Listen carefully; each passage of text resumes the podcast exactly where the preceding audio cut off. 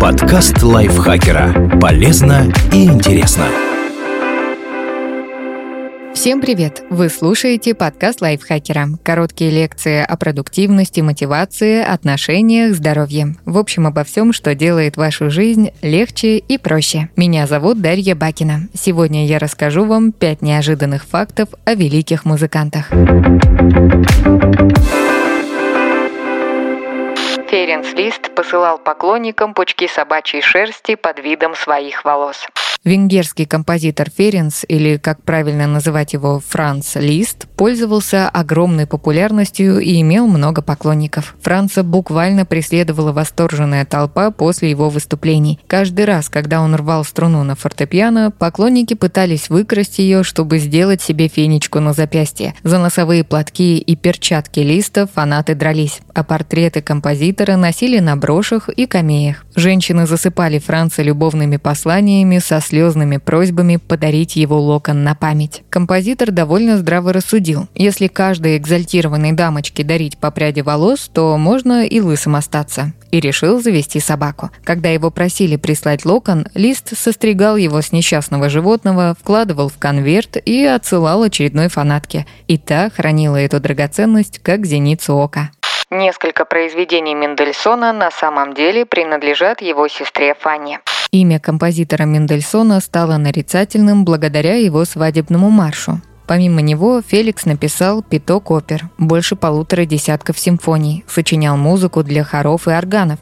Короче говоря, был довольно продуктивным композитором. Но немногим известно, что не все произведения Мендельсона принадлежат ему. У композитора была сестра Фанни, которая тоже сочиняла музыку. Правда, она была больше известна как певица, даже несмотря на то, что написала фортепианные трио и квартет, оркестровую увертюру, четыре кантаты, больше 120 пьес для фортепиано и около 250 песен. Большая часть этих произведений не была опубликована при жизни Фани, а те, что были, подписывались именем ее брата. Дело в том, что в XIX веке общество было всецело убеждено, что женщине в музыке делать нечего, если она, конечно, не певица. О том, чтобы дама стала композитором, и речи быть не могло. Отец Фани и Феликса, Авраам Мендельсон, тоже был непоколебим в этом вопросе.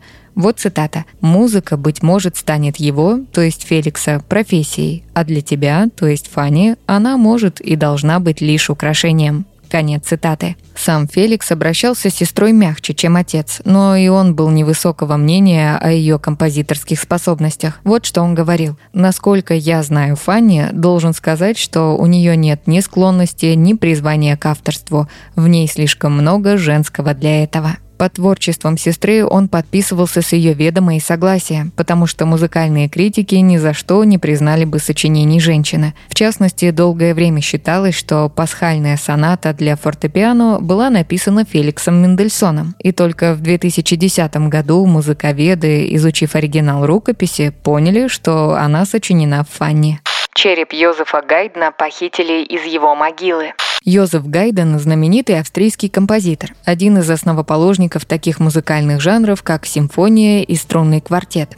Он создал мелодию, с которой впоследствии сочинили гимн для Германии, был учителем Бетховена, написал 104 симфонии, 52 сонаты, без счету сочинений для клавесина и клавикорда, дожил до 77 и благополучно умер после продолжительной болезни в 1809 году в Вене, как раз когда в город входила армия французов под предводительством Наполеона. Из-за того, что Йозеф скончался аккурат в начале французской оккупации, его похоронили в простеньком гробу. Некогда было проводить пышные прощальные церемонии. И только в 1820 году придворные напомнили принцу Николаусу Эстерхазе II, старому покровителю Гайдна, что тот собирался перезахоронить любимого композитора в семейной резиденции в Эйзенштадте. Принц распорядился эксгумировать тело и пришел в ярость, когда оказалось, что в гробу отсутствует голова. После долгих расследований обнаружилось, что ее сразу после похорон выкрали некие Йозеф Розенбаум и Иоганн Петер, фанаты френологии.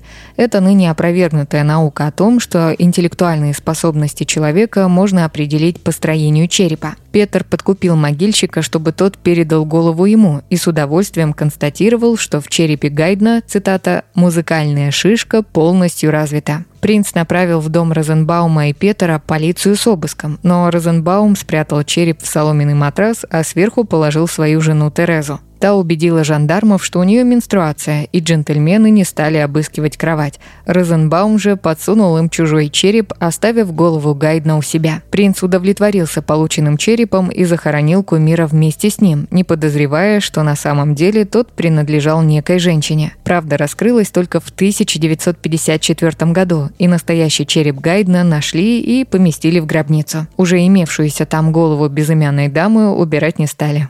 Люли нечаянно убил себя дирижерской тростью. Композитор Жан-Батист Люли известен знатокам классической музыки как один из ведущих представителей французского барокко. Он был любимцем Людовика XIV, того, который «Король солнца», создателем французской национальной оперы и автором изрядного количества балетов. Впрочем, этот малый примечателен также своей трагической судьбой. Казалось бы, работа композитором и дирижером не подразумевает возможности физических травм. Это не столярное мастерство и даже не полеты на параплане. Люли не повезло. Как-то раз Людовик приболел, а когда выздоровел, понадобилось срочно вославить Всевышнего, что не спаслал своему заместителю на французской земле здоровье. И Люли написал для короля произведение под названием «Тедеум». Когда Величество поднялось с постели, композитор немедленно приветствовал его, стоя во главе оркестра, который заиграл для монарха новую мелодию. Но во времена люли такой сложный агрегат, как дирижерская палочка, еще не был изобретен, и вместо него применялась здоровенная дубина под названием батута. Это такая тяжелая массивная трость из металла или дерева, которой руководитель музыкального ансамбля отбивал такт. В общем, Люли до того увлеченно колотил своей батутой по полу, что пробил ею себе большой палец на ноге. Рана загноилась, и композитор скончался от гангрены. Он отказывался от ампутации, поскольку помимо музыкальной деятельности был также королевским танцором и балетмейстером, и до последнего надеялся, что как-нибудь обойдется. Но не обошлось. Чайковский боялся, что у него отвалится голова. Петр Ильич Чайковский был весьма скромным и стеснительным человеком со многими странностями. Так, одной своей знакомой в письме он признавался в том, что боится выступать на публике. Вот цитата. «Целую жизнь свою я всегда мучился и страдал от сознания своей неспособности к дирижированию. Мне казалось, что как-то стыдно и позорно не уметь владеть собой до того, что при одной мысли о выходе с палочкой перед публикой я трепещу от страха и ужаса». Конец цитаты. В других своих письмах он писал о себе «Бездарность, моя порочная натура, я мерзкий и я гадкий». А когда немецкий филофонист Юлиус Блок попросил Чайковского сыграть что-нибудь для записи, композитор отказался со словами «Я плохой пианист, и мой голос скрипучий. Зачем увековечивать это?» Но сильнее всего стеснительность Чайковского проявлялась, когда он дирижировал. Он всегда придерживал свою голову левой рукой, сжимая палочку в правой – Композитору все время казалось, будто бы она вот-вот соскочит с плеч.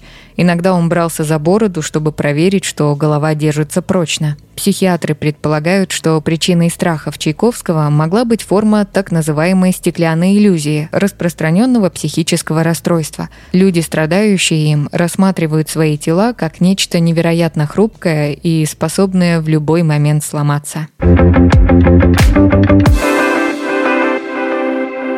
Спасибо Дмитрию Сашко за этот текст. Подписывайтесь на подкаст Лайфхакера на всех платформах, чтобы не пропустить новые эпизоды. Ставьте ему лайки и звездочки. Это помогает узнать о нас новым слушателям. А еще включайте наш подкаст «Пульверизатор науки». В нем мы разбираемся в непростых научных темах вместе с экспертами. На этом я с вами прощаюсь. Пока. Подкаст Лайфхакера. Полезно и интересно.